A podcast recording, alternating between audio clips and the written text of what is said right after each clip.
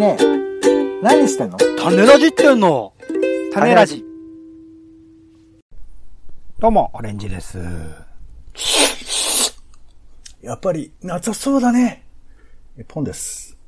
世の中全部種にしよう種ラジよろしくお願いします。よろしくお願いいたします。さあ、皆さんね、えー、ざるそば食べてますか？あ、ざるそばの音だったんだ。すいません。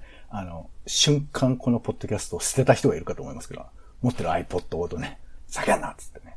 ほんとすいませんですけども。なんか立川男子かなんか、立川男子の真似してんのかなと思って。ええあのね、まあ、皆さん、おっしゃることはわかるんですけども、あんま似てないですね。どうしましょう、ね。今の聞くところはちょっと似てましたよね、今のところはね。喋り出す手前のところが似てた。うん。辛いですけども。さあ。辛いですか？えーっとですね。それは申し訳ない。えーっと、夏でございまして、えーまあ、食べ物がね、やっぱり一日の唯一の楽しみだっていう人もえー少なからずいるんじゃないかと 思いますけども、唯一 ?3 回ぐらいあるはずなんですけど、唯一？それも朝もさ、なんかぼーっとしてて、コーンフレークしか食べないしさ、昼もなんか食べなかったりするから、本当によ夜だけみたいな感じまあ、になってるトモンさんはそもそもね、食が細いで、多分声からは想像できない以上、できないくらい痩せてますもんね。そうなんだよね。俺全然痩せだってさ、でなんでデブ、デブ声をやろうとするんだよ。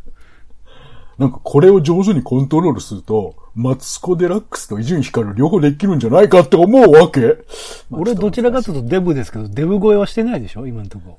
デブ声、なんだ、あれって、まあ、これやるともうふざけんなと怒られちゃうかもしれませんけど、な、口の中の構造が変わるってことなのかな？その喉、あれ、喉のあの声ってでも伊集院さんとマツコさんだけじゃないですか？デブ界の中でも。いや、そんなこともないじゃない。か細い声の。あんな声の人あんまいなくないですか？だから俺だからみんな言ってたじゃないですか。あの二人は同一人物なんじゃないかって、当初は。ああ、なんかね、よく間違える人なんかもいるって聞きますけどね。何の話だよ？何の話だっけ？えっと、夏汗をかくって話か。まあまあ、とにかく 俺がえそうですはいー飯がさ、夏場は大事だなと思うんですけどはいはいはい、。はいで。特にね、倒れちゃうからね。そうそう。だけどさ、なんか夏飯っつって探すとさ、なんか俺、どうも食が細いのがもう過剰になってるのが、最近あの、うどんとか、あの、えー冷やし中華とか。まあ大丈夫？野菜乗せてる？それ大丈夫？ネギとかだけでも乗せてる？お大これが葉とか。ね、ちょっと今日本題に入る前の話が長いですけど、薬味を大量に買い込みまして、ああ、いいことですよ。それ大事あだと思う。うんのー、万能ネギとかさ、はいはい。はい万能ネギ全部切っちゃってさ、もうこれどうしようもないから、凍らせて今。全部っていうのは一通りってことですね。はい。そう、あの、5、6本セットになってるじゃない、はいはい。188円とかが、うん。うん。これを全部切って、あのー冷蔵庫に今、冷蔵、冷凍庫か。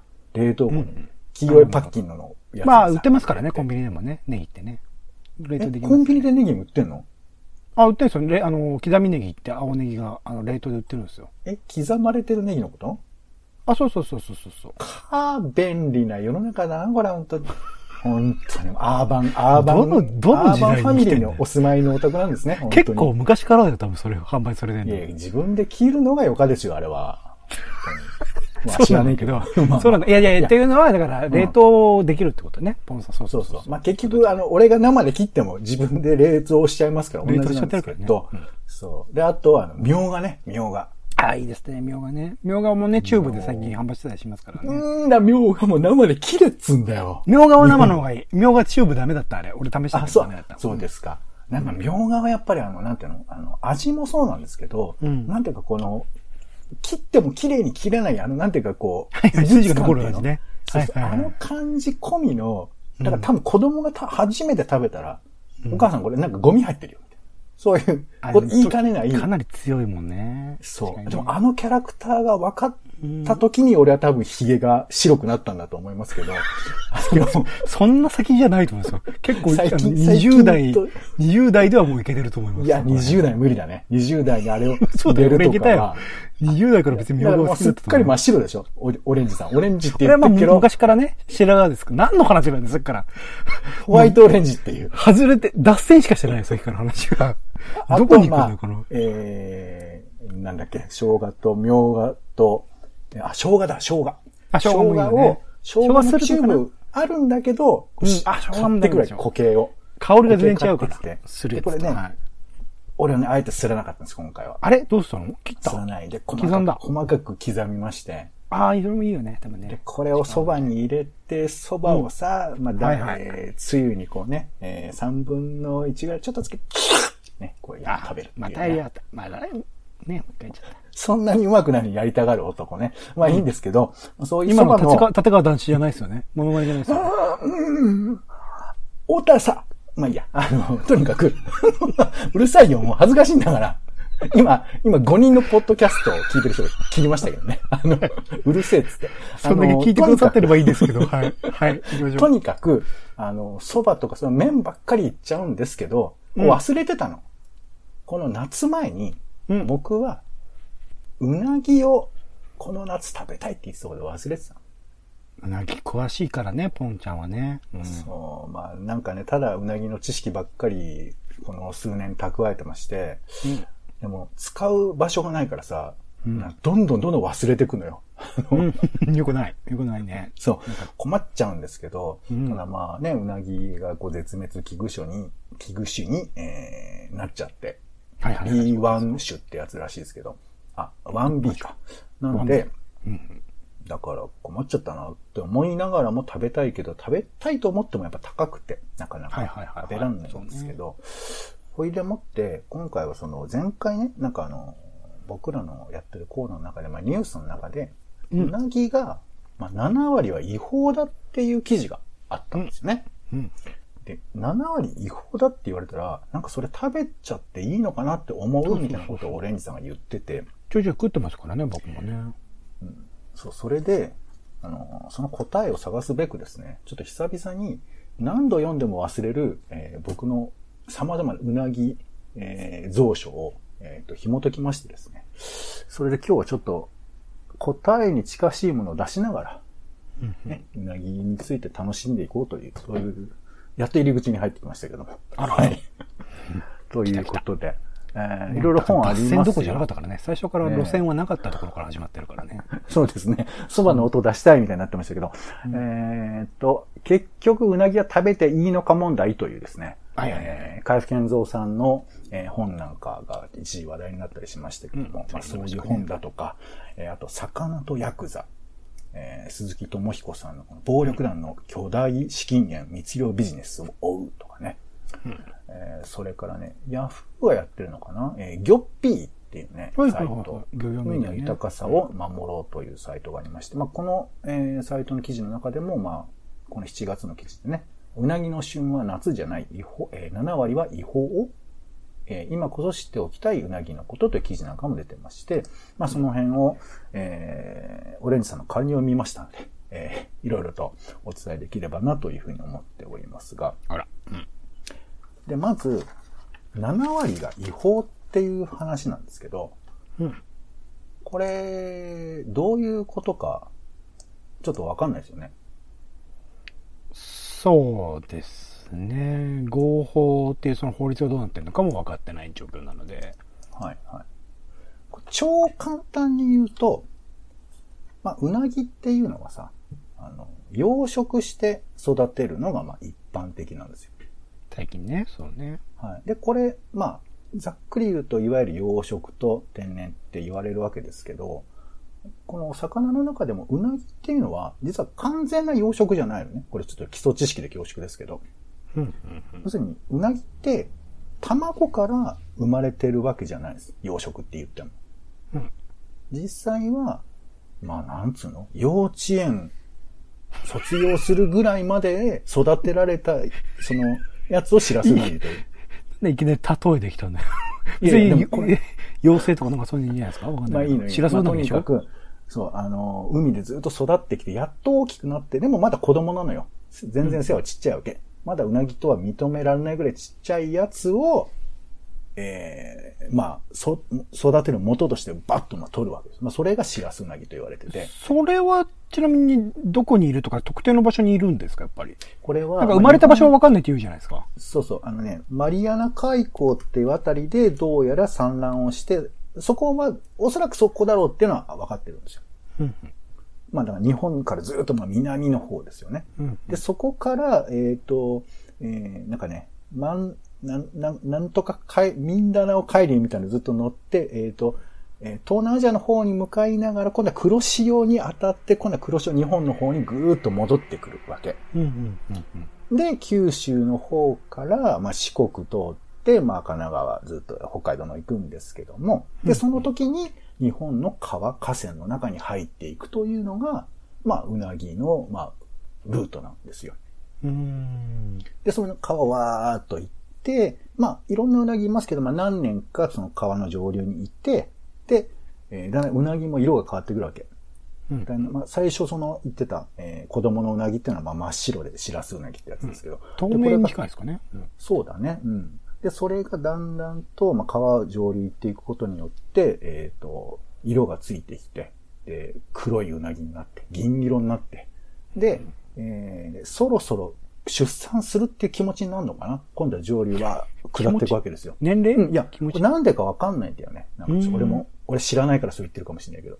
まあ、とにかく、えー産卵時期だなと思ったら川を下っていって、そして、川で産むわけじゃないですからね。これ、また海の自分の、おそらく生まれたところに戻っていくわけですよ。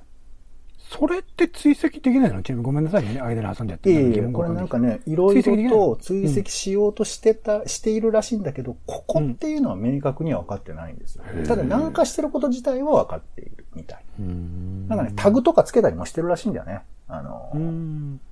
うなぎに対して。だけど、もうきちっとしたデータとして、ここっていうのが明示されてるわけじゃないらしいっていうのはまあ聞いてますけど。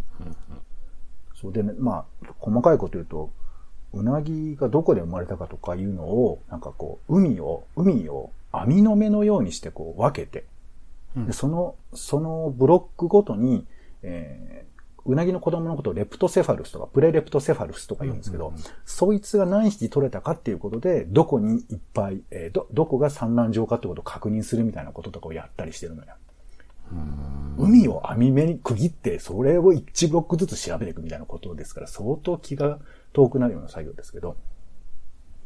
で、まあそんな中で、あの、卵が見つかったっていうのはちょっと数年前のニュースで、そこまでは今至ってるんですよね。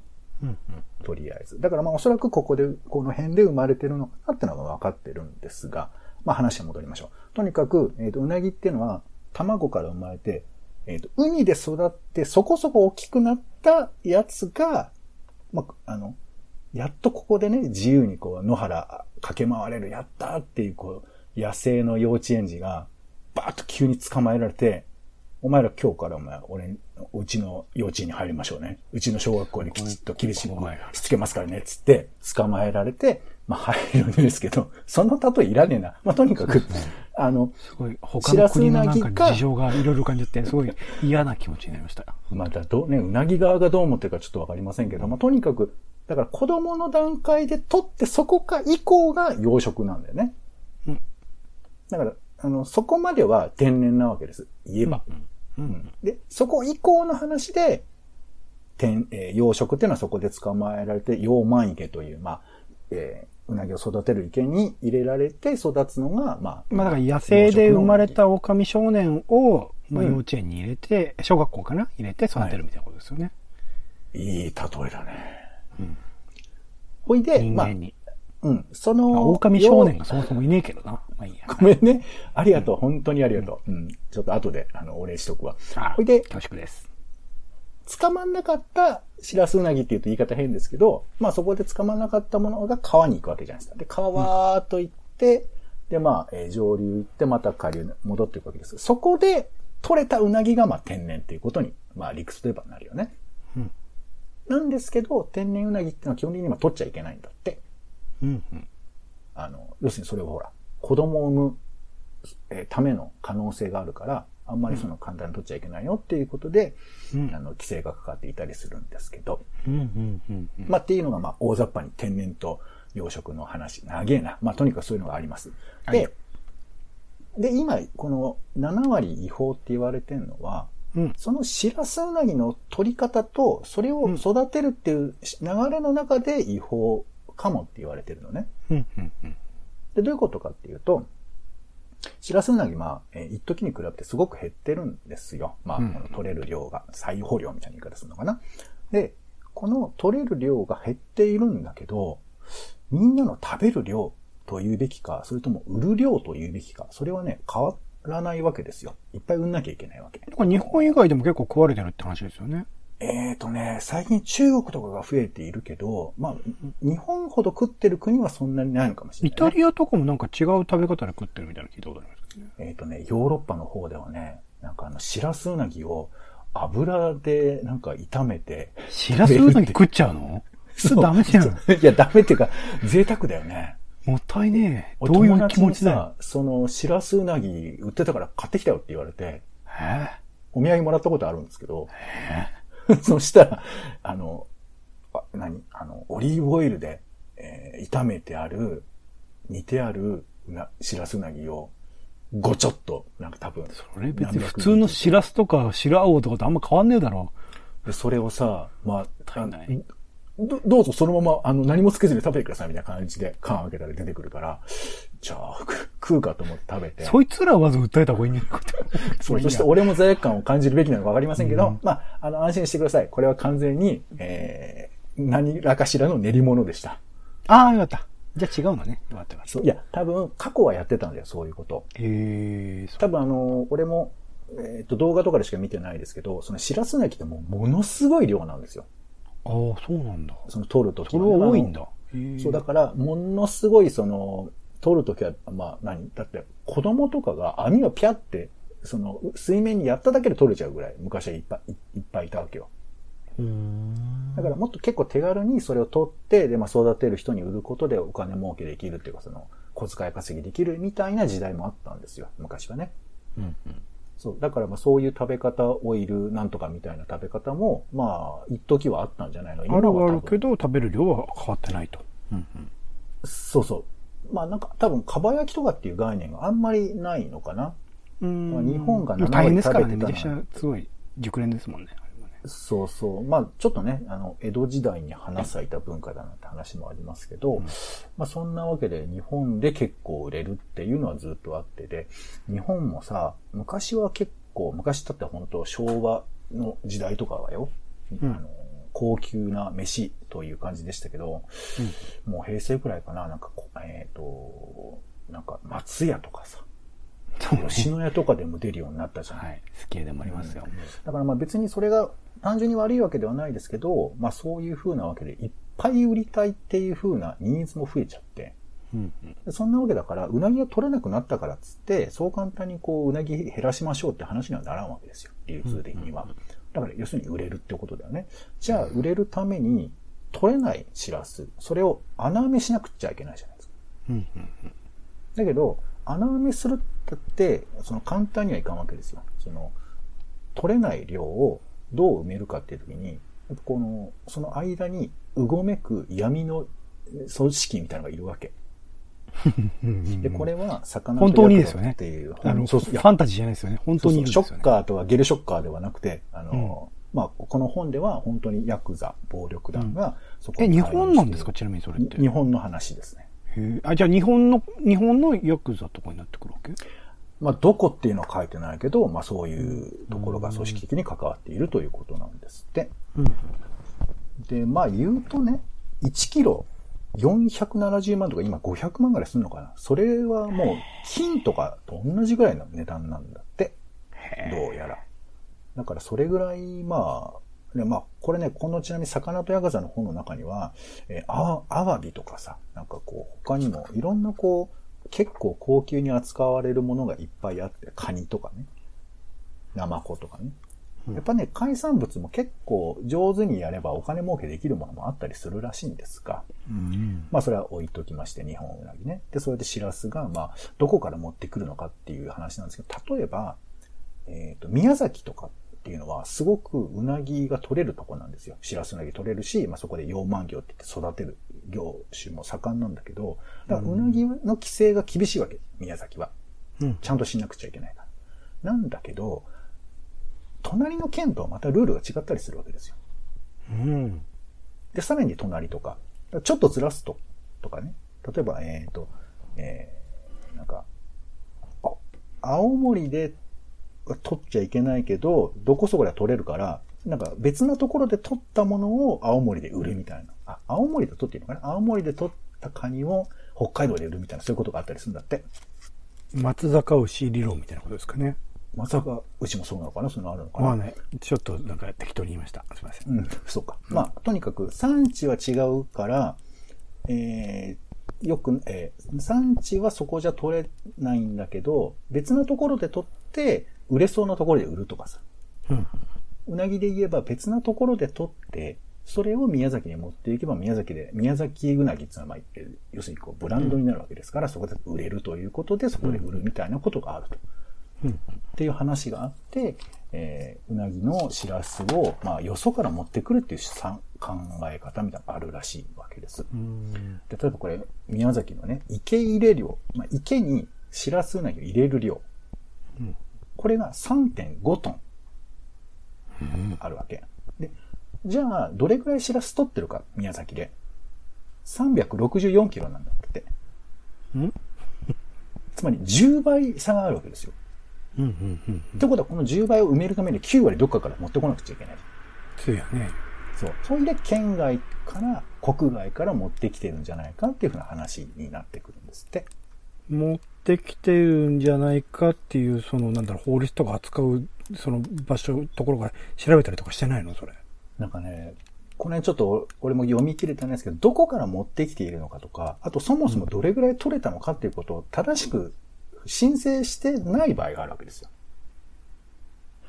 だから100匹取れましたっていうのか、いや2、2匹しか取れませんでしたっていうのかは、まあ、そそれ厳密にやればできるのかもしれないけど、難しかったりするんだって。そう、だから国内でまあそういうふうに、えー上手に取れてるのに取れてないとか、取っちゃいけない量を取ってるみたいなことがあるかもしれないと。ただこの実数がなかなか判定できないところが難しいっていうのがまず一つ。うんでそれから海外のルートの話もあるんですけど、うん。なんかね、海外ではね、香港からのシラスウナギが結構大量に輸入されてるんだって。うん。なんか聞きましたね。これうんの作前に。でもね、これ実は台湾のうなぎ、あシラスウナギじゃないかって話があるんですよ。香港は隠れ蓑で、実は台湾。台湾は、えー平成19年にシラスを輸出しちゃダメだっていうふうに決めたんですって。あら。だから、その前までは台湾から日本にいっぱい来てた。結構じゃあ台湾でも取れるんだ。あの島の周りに。台湾では取れる。まあ台湾はその、えー日本よりちょっと、えー何？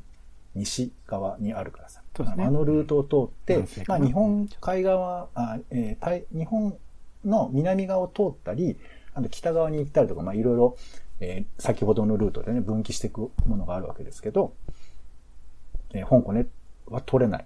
台湾では取れる。で、台湾から輸出はしちゃいけないっていう時に、それ以降、香港が増えてるわけ。取れるはずがないのに。そう。どういうことかっていうと、台湾で取れたものが、中国経由、まあもしくは何何らかしら、なんか、関門、金門島って書いてあるけど、まあとにかくその、経由されて、ロンダリングされて、香港で売られてるってことなんですよ。しかも香港からっていうのも公表してないってことですよね、ついや、まりはね。香港はいいの。え、だって香香港港だってそもそも取れなかったんでしょ？それどういう理由で言ってるわけ？まあどこかから仕入れたってことなんじゃない？そのどこかっていうのは言わなくていいんだ。いや、ゆ、まあ、ゆ、まあ、だからここが難しいところだろうね。多分こうやってもう記事になってるから、これ自体がアウトとは言いづらいっていうところなんじゃないですか？ほそう。で、さっき言うと、この魚とヤクザの本によれば、その台湾のから、えー日本にまあ間接的に来ますけど、その買い付け自体の話をしてるんですよ。日本の人が。台湾の人と。だから実質台湾と買い物してるようなもんなんじゃないかっていうことだよね。はい。ということですよ。で、あのーいろいろと、あの、これに対応して、なんかこう、水産庁が、えー魚を育てる養鰻業者と呼ばれる人人たちを届け出制にしたりとか、あと、池に入れるシラスウナギ自体を少なくしてくださいみたいなことをルールを決めたりとかはしているんだって。うんだけど、そもそも、あの、8割って言ったとしても、もともとこう、ちょっと多めに言ってるのを減らしてるから、ちょうどぴったり10割だみたいなことを言ってる話すらあるんだってよ。むむむって思うけど、まあとにかくそういう風にして、えーいろいろこう、縛るわけだけど、まあこの話は悲しいのは、要するにシラスウナギそのものの方には手をつけられないから、池に入れる方を縛ったっていう話だったんだよね。うん。なるほど。そう。ということで、えー7割というのは、まあちょっと簡単に何が悪くてどうって言い方はできないんですけど、えーまあそのシラスウナギが適正なものではないみたいな。適切に流通されたものじゃないっていうことで言われているということですね。先ほどのギョッピーの記事では、えー無許可で行う密漁や許可を受けた、えー漁業者の過少報告、まあ、少なく取れてるよみたいなことね。あとは国外で漁獲されたシラスウナギの密輸などが行われているんだとかと書いてあります。まあ、俺が話したことを簡単に言うとそういうことになります。ちゅうことなんですよ。まあ、まあまあ、まあ、大雑把に言うと、やっぱうなぎ、まあもしくはそういうふうな儲かるものっていうのは実情を把握するのが難しいってことなんですよね、多分。それはまあ難しくすることで、まあ、何？悪い人ってさ、データを出さないとか隠したりとか、そういうことするじゃないですか。うん。まあまあ、意図的なのか、実情に合わせるのかわからんけども、まあでも僕、なんか、まあ普通の人が聞くとちょっと特殊だなとは思う話ですよね。うん。そう。だから僕らがうなぎ食べていいのかって言われると、困りますね。はっきり言うと。ちょっと待ってください。最初に戻ってますよ。どうすればいいんですか？さあ、そこでお待たせいたしました。今回の、えー、主要企画ね。やっと僕の本題にやってまいりました本当ですか？これからですか？今26分ですけど、本当ですか？はい。もうあと3分で終わりますんで。ああ、あっという間。はい。うなぎをね、え食べたいということで、夏前に僕こういうことをやってたんですよ。えー、金鉄デリカフーズで、ほぼうなぎを買えばいいんじゃないかっていうことで、お待たせいたしました。前ダメだったんじゃなかったかな。えーはい。ほぼうなぎをね、えーうん買ってみまして、これを食べてみて、ね、それで、良いや、良い悪いを考えればいいんじゃないかと。何いうことでナマズでしたっけ？はいはい。そう。一時ね、ナマズがうなぎの代替になるんじゃないかっていうんで、綺麗な水のところでナマズを買えば大丈夫だって話でやってたんですけど、やっぱりね、ちょっと原因ははっきりと僕、あの、情報を調べてませんけど、うなぎとナマズでは名前が違うじゃん。そうね。そそうね。そうね。いやー名前大事よね、やっぱね。俺確かね、あの、かな、えー、なんだっけ、えー、近畿大学のこれプロジェクトだったんですけど、うんえー、銀座に近畿大学のお店があるんですよ。ありますあります。コリドー街にね、ありますね。そう、そこでね、俺確か食べた。思い出した。なるほど。でもね、なんとも言えんかったよ。うなぎかって言われたらうなぎじゃないけど。知っちゃってるしね。もしかしたら騙されて、普通にうなぎですって出されてたら食ってるかもしれないけど、違うって言ってるもんね。そうそうそう。だからその辺はね、なんつうんですかね、えーもしかしたら、鳩の撃退法みたいなことかもしれないよね。本当か嘘かわからないけど。。見てないしね。うん。そう、まあ見ても読んでもいませんけど。なんで、今回は、えーお待たせいたしました。えーちょっとほぼうなぎを今ちょっと食べたいと思いますんで。それで今日はちょっと終わりたいと思います、なるほど、なるほど。はい。ちょっとあの、30秒ほど開けますんで、ちょっと繋いでおいてください。ちょっとお願いします。これもだから聞いちゃってるからね、僕ら、その、ほぼうなぎをた、じゃあポンさん自身がほぼうなぎをこれから食べるんだっていう心持ちで食っちゃうと、やっぱり普段のうなぎとの違いみたいなことを意識しちゃうから、よりそこの違いみたいな際立っちゃうのかななんて思いますけど、でもね、やっぱほぼうなぎって言って、あえて出すぐらいの、その、なんだろう、気合というかね、心持って開発力でやってきたと思うから、まあ、味的なものとか食感的なものはある程度近づけられてる。ていうか、僕たちはそのうなぎっていうのは何を食べてるかっていうと、やっぱタレですよね。うなぎのタレとか山椒とかを食べてる。プラス、そのうなぎの独特のあのかば焼きのね、食感を楽しんでるみたいなところがあるので、なんか味とかっていうレベルで言うと、ほぼうなぎいけるんじゃないでしょうか。あれ？なんか、30秒、あれ ?30 秒で、まだ終わんないの？これ、そうか。そうね。いや、期待してますよ。僕はほぼうなぎの実力を期待していますよ。ただ、ほぼうなぎがどういう状況で出てるのかっていうのはまだね、説明されてないから。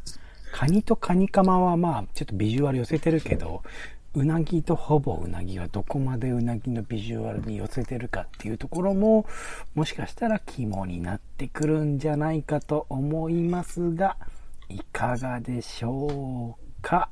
さあ、お待たせいたしました。あ、よかった。ちょうど来た。はい。ありがとうございますねえーもう、ポッドキャストで待たせるっていうね、ふざけんなって話ですけど。編集しろって話ですからね。えー、じゃあ、ちょっとね。ん今日はあの、ちょっとまあ、今夜目に収録してますんで、まあ夜なんで、ちょっとさっぱりと食べたいということで、うざくでいただきたいなと。うざく。うざくと言いますと、一応知らない人に対してとい。うのはですね、うなぎとですね、あの、ちょっと酸っぱい和え物的なキュウリをあえて食べると。なんでそんなイレギュラーケースでいきなり行くんですか？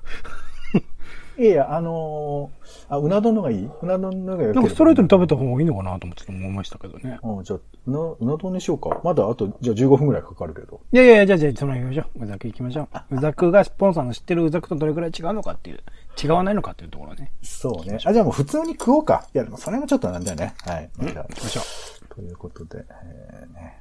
これ今ね、えっ、と、ちょっとす、えー、和え物にした、きゅうりと、それから、ここに今、温めた、ほぼうなぎがありまして。うんで、ここに、えーっと、あれです。みりんとか、醤油とか、えー、だし汁とかを入れて、えーつけた、こう、あと酢ですね。酢とかを入れたタレをちょっとかけます。はい。あの、ストレートで食ってもいいけどさ、ここうざくで食うことによってさ、余計にこう、うなぎらしさってのを味わえるんじゃない？間接的に。なるほどね。はい。で、今ちょっと、うなぎを切ってね。あえて食べましょうかね。どれくらい、伝わるのかね？ちょっとわかんないですけど、ね。ちょっと、いただきますね。うん、うん、うん。お、なんか、はい。噛んでる音聞こえますね。やばい。おあ、あ、うん、あ、あ、な、あ、なるほどね。ちょっとキュウリの音だけうるさく聞こえますか？聞こえました。キュウリの音がむしろ聞こえて、キュウリを食ってんじゃないかって疑惑が今立ってます。キュウリの酢の物をもしかしたら食ってるんじゃないかっていう。まあ、キュウリの酢の物は食ってるけど、えーとね、これ瞬間ね、キュウリ、ま、まずキュウリを食ってて、で、そのキュウリがちょっと酸っぱいあ、すあえ、物として口の中入ってきて、そこに、うなぎの小骨感含めた、あのうなぎの、なんつうのかな。俺はただの魚じゃないよ的な顔でやってくる感じ、今ありましたよ。顔ね。香ばしい感じとともに、ちょっとあの骨のシャリシャリとした感じがやってきて、あらあら。で、その後から、ぐいーんと、かまぼこがやってきます。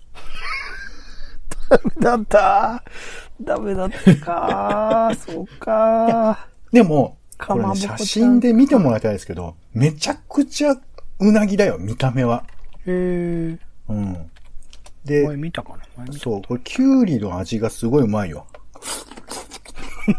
キュウリを引き立てるみたいなことですかね。うん。キュウリすげえうまいって言っちゃうともう、ほんとキュウリの酢の物の感想になっちゃうから。でも、キュウリを食べてこの、ほぼうなぎを食べると、なんか、あうざくってさ、ちょっとさ、罪悪感ない？食べてて。あんまうざく食ったことないですよね。いや、うざ、まあ、要はさ、うなぎ好きな僕はさ、まあ、貧乏なうなぎ好きとしてはさ、うな丼食べたいわけじゃん。はいはいはい、本当はね。だけど、うざくってキュウリに混ぜちゃダメじゃんっていう、そういう、そういうなんか、ああ、そうね。せっかくうなぎ食うならね、そんなことしなくてもっていうって思うんですけど、その背徳感はね、十分味わえるよ。ププラスだ。プラスだなプラスプラス。うんそうそう。しかも別に、そんなに、ある意味、うざくだったらぴったりかもしれない、これ。なるほどね。コスト的にはね。うん確かにね。裏もね、本当に、うなぎの裏、そっくり。見栄えはすごく揃えてる。プリントしたみたいなそっくり。へー。うん。え、あの、いわゆる黒い皮みたいなやつですか？そうそう。黒い皮がと、あとちょっとその白身のところとがセットになってるような、うん。まだら、まだらというかその黒白の感じとか、あと表面も、うなぎのその切ってある線、腹の線だとか、あと焦げている風のところとかがきっちり再現されてますけど、うんまあ基本は練り物なので、あの、あくまで再現ではあるんですが。はい。いやー、ごちそうさまでした。ありがとうございます。いやー、うまかった。ちょっと美味しかったかどうかがうまく伝わってないことは重々承知ではございますけども。えー、まあ、ただ、うざくとして食うんだったら俺結構ありだと思いますよ、これ。うー。うんん。きゅうりと、あえてね、食べるっていうのはいいと思います。まあ、ちなみに、うな丼でも僕食べてまして。あら。はい。えー、僕がやったこととしては、うなぎご飯の上に乗せるじゃない？えー、いつもよりも、うなぎのタレを多めにしてみました。はい。なるほどね。で、食べてみてタレを多めにす、ると。うん。さらに多めにしてみたみたいな感じかな。い うん。味が必要だったのね。や、なんかね、やっぱかまぼこが結構やってくるんですよね。ねかまぼこちゃんが。でも、食べる前は本当に本物そっくりだし、食べた最初の、多分表面のなんか味わいとかコーティングなのかな。その食感とかに似てるんですけど、だんだんとやっぱり、あの、均質なところだろうね。なんかこう、うなぎの中の、ほ魚の何？その、うん表面がカカリッとして中が柔らかくてとか、えーまあ、みたいなところを100%再現するのはなかなか難しいんじゃないのかなとも思うんですけど。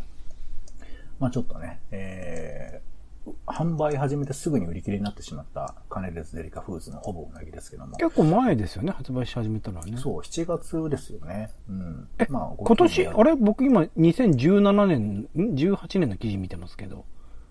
あ、あ、売り始めたのは結構前からですよ。そうですよね。そうん。でもね、毎年夏に出て、夏に売り切れてみたいな、そういへう感じみたいですけどね。試してみたいですね。はい。で、まあ、そんなわけで、はい、ありがとうございます。サステナブルな味がしたでおなじみのね、えー、ほぼうなぎでテナブル？持続可能？はい。どういうこと？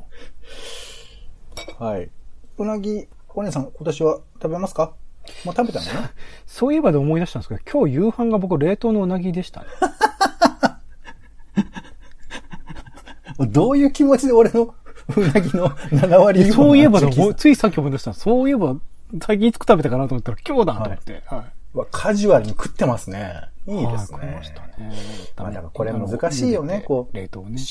消費する側と提供する側、どっちが先かみたいな話もあるじゃないですか。はいはいはい。で別にさ、食べること自体が悪いことでもないし、まあ、商品化されてる時点でね、もうすでにねっていうのがありますからね。そうそう。だからまあ、あの、なんかイオンとかがどこで、えー取れたうなぎかみたいなことをちゃんと確保してうなぎを育てるみたいなことをやってるらしくて、だからそういう、まあ、なんていうかこう、違法性をなるだけ排除した形でというのは、まああるとは思うんですけど、うん。なかなかまあね、そういったらもうあらゆる食べ物が違法じゃないかとかね、牛だって虐待してんじゃないかとかそういう言い方すらありますから、なかなかまあ難しいですけど、まあ実態を一歩ずつ知っていくこともいいのかななんて思いつつ、はい、えー、大変お耳苦しい音などいたしましたが、えー以上でございます。うん。ありがとうございます。ということで今回は、えーうなぎ、えー夏のうなぎって美味しいよねっていう話でした。そんな話だったっけ？はい。はい、ということで、種レポート以上です。お相手は、えーまだ残ってますんでね、これしっかりご飯と一緒に食いたいと思います。えーうなぎ大好き、ポンとオレンジでした。種ラジ、また。